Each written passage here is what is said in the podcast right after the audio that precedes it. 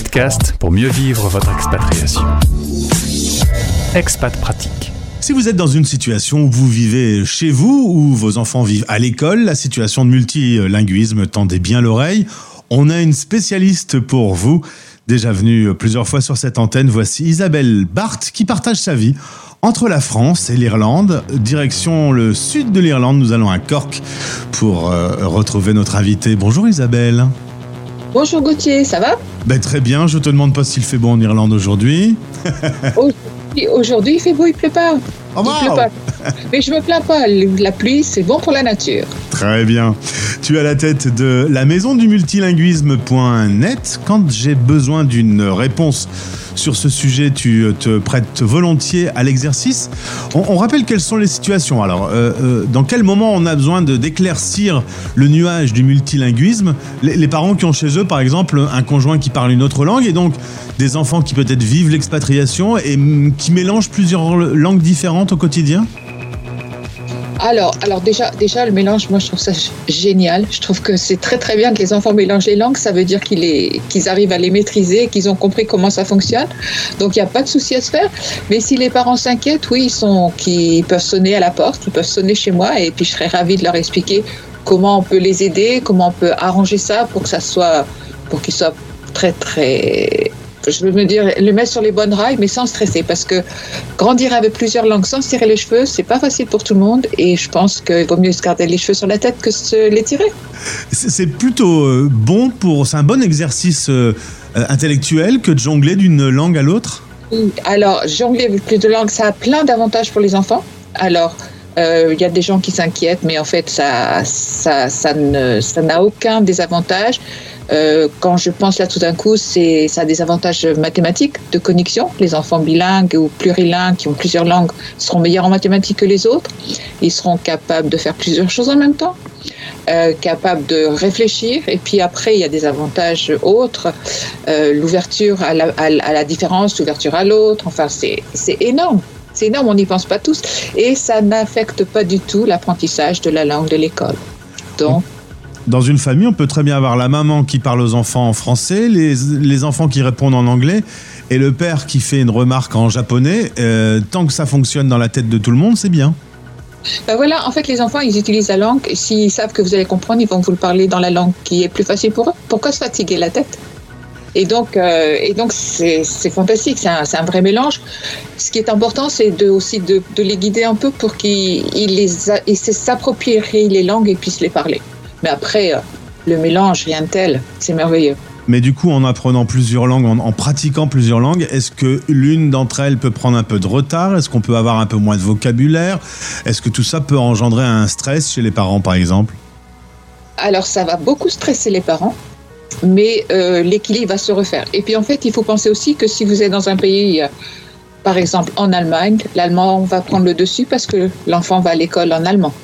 Euh, si vous habitez après, je ne sais pas, au Danemark, le danois peut prendre le dessus parce que vous habitez au Danemark. Ça ne veut pas dire que les autres, les autres langues sont oubliées. C'est des tiroirs qui sont un peu moins ouverts, mais les langues seront toujours là. Dans quelle langue on rêve la nuit? Alors ça, c'est une bonne question. Je pense que plus on a de langues, plus il est possible, et plus on a, plus on a la maîtrise de ces langues, plus il est possible de rêver dans toutes ces langues. Moi, je rêve dans toutes les langues que je connais. Euh, bon, j'ai la chance de les parler couramment, donc ça c'est une autre histoire. Mais euh, je pense que euh, si on, on, rêvera dans la langue que l'on maîtrise, dans, les, dans là où les langues que l'on maîtrise le plus, c'est le mieux. Tu as récemment participé à un projet Erasmus qui a gagné un prix. Plantons les langues, les graines du succès. quel était justement le, but de ce projet? Alors, ce, projet, donc Planting Languages, euh, les reines du succès, c'était de donner aux parents les outils pour, pour expliquer pourquoi ils avaient choisi d'élever leurs enfants avec telle ou telle langue. Parce que de temps en temps, c'est refusé, ça, permet ça leur permet d'arriver, de d'aller voir les enseignants, les médecins, etc., les orthophonistes en disant qu'on a fait ça, et aussi de leur donner les outils pour réussir à le faire. Alors, on a eu une, un, label qualité, on est très très content. Et bim, il faut le dire en passant, ça fait toujours plaisir. Euh, tu formes euh, aujourd'hui des parents, des professeurs, euh, des personnes qui travaillent avec les enseignants. tu es d'ailleurs aujourd'hui reconnu comme organisme de formation. C'est une belle avancée pour ta société, la Maison du Multilinguisme. Oui, là, oui, nous avons eu donc l'agrément organisme de formation, donc pour former toutes ces personnes qui accompagnent j'aime bien ce mot, accompagner les enfants qui grandissent avec plusieurs langues. Donc, c'est pas forcément. Il y a les parents, mais aussi les enseignants, les éducateurs, les médecins, les orthophonistes, enfin, ils sont nombreux et qui les aident pour grandir avec toutes ces langues à la maison. Et tu peux faire des formations soit en présentiel, soit en distanciel. Tout à fait. Et puis, euh, abordons un sujet aussi, l'école. Hein. c'est un sujet important lorsque le français est sa langue maternelle. On, parle de la fédération du FLAM qui s'équipe d'un nouveau site, flammonde.org. Qu'est-ce que tu peux me dire sur le FLAM?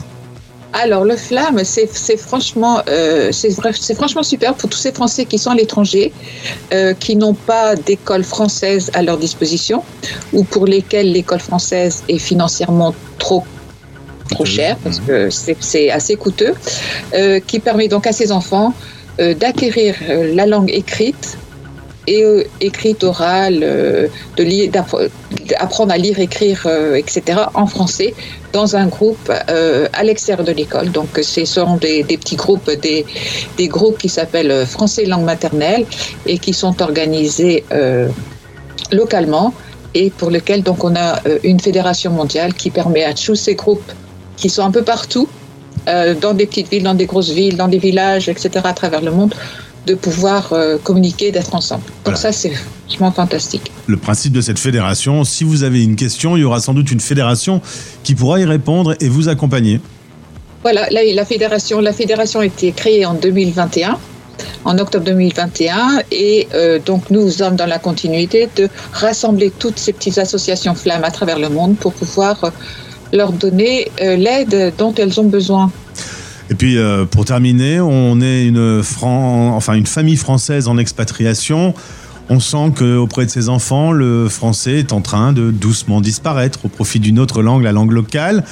Euh, est-ce qu'il y a des points de vigilance? Est-ce qu'il faut euh, que le français soit renforcé à la maison à travers peut-être des films, des dessins animés, des livres ou à table quand on est en famille? Est-ce que c'est grave, docteur? Alors, euh, j'aime bien le docteur. Non, c'est pas très grave. Je pense déjà, déjà, si on a l'impression que, que le français disparaît, il y a ces petites écoles flammes qui fait que l'enfant va voir, ah, il y en a d'autres qui font la même chose que moi, donc il se sentira moins seul. Et après ça, il faut utiliser tout ce qu'on a à son service, les, films, la télévision, tout. Et puis aussi, le plus important, c'est de montrer aux enfants que la langue, est utile. Et je prends toujours cet exemple, euh, quand un enfant apprend à marcher, il va vraiment marcher parce qu'il pourra attraper quelque chose. C'est utile, il peut attraper quelque chose. La langue, c'est pareil. Si l'enfant voit que c'est utile, il va s'en servir et il va faire un effort. Si ça lui sert à rien, pourquoi se fatiguer la tête? C'est comme les adultes. Hein. Pourquoi est-ce que vous allez apprendre, je sais pas, le Igbo, rien contre cette langue-là, si ça ne vous sert à rien? Pareil. On, on apprend parce que ce sera utile l'enfant va le faire parce que c'est utile. Donc il faut lui montrer que c'est utile et puis il va le faire avec plaisir. Merci Isabelle en tout cas pour euh, ce petit point. La maison du multilinguisme.net. Si on veut entrer en contact euh, avec toi, ça peut être utile. Euh, parce que ça peut être un, sujet un peu de, stress ou d'angoisse. Et alors, autant lever tout ça avec un, spécialiste, voilà, pour avoir les, bonnes réponses. Toi, à chaque fois qu'on s'est parlé et, que j'ai parlé de ce sujet, notamment sur le rapport des Français aux langues, tu as toujours dit mais non, tout va bien, tout va, ne t'inquiète pas, tout va bien. Oui, exactement. Moi, je suis dans le positif. Je pense qu'en fait, il faut, il faut pas se stresser. Et si on voit un problème, il faut essayer de le résoudre. Et, et, et à force d'entendre, à force d'entendre les gens qui disent oui, mais on est nul en langue, mais non. Ouais on n'est on pas plus nul qu'autre chose. J'ai fait 1900 podcasts, c'est quand même euh, vraiment quasiment une image d'épinal, mais on sait, euh, le français sait qu'il est nul en langue. C'est incroyable que ça soit rentré autant dans notre ADN. C'est rentré, rentré dans la tête des gens.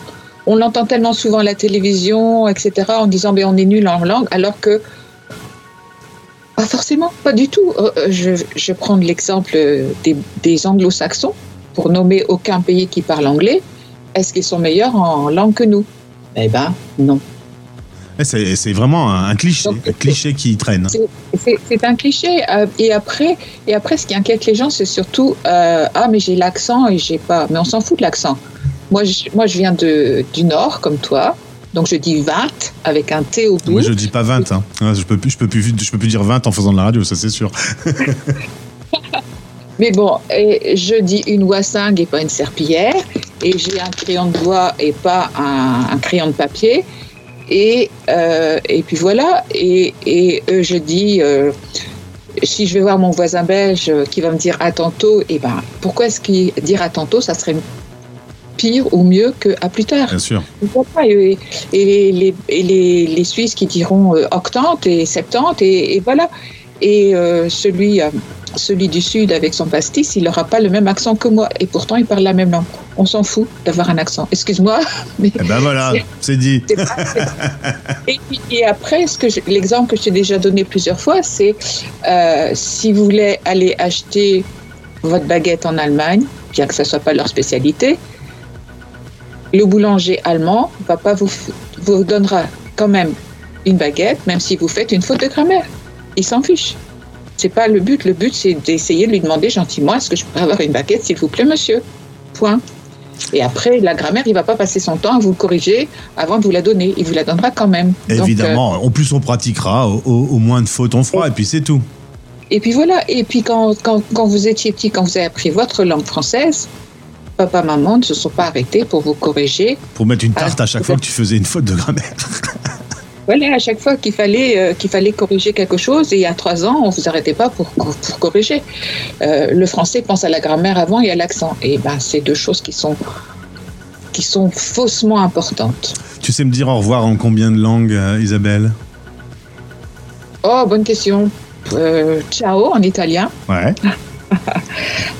Wiedersehen en allemand, Allemand tot ziens en néerlandais. Ah mais là je l'avais j'avais plus celui-là. Euh, à la revoyure, Ah ouais, par chez nous. à la nordiste.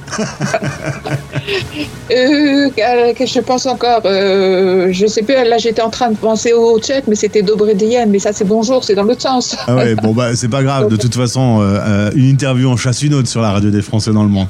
Merci Isabelle pour cette interview en tout Avec cas. plaisir, Gauthier. À très bientôt. À très vite, merci beaucoup.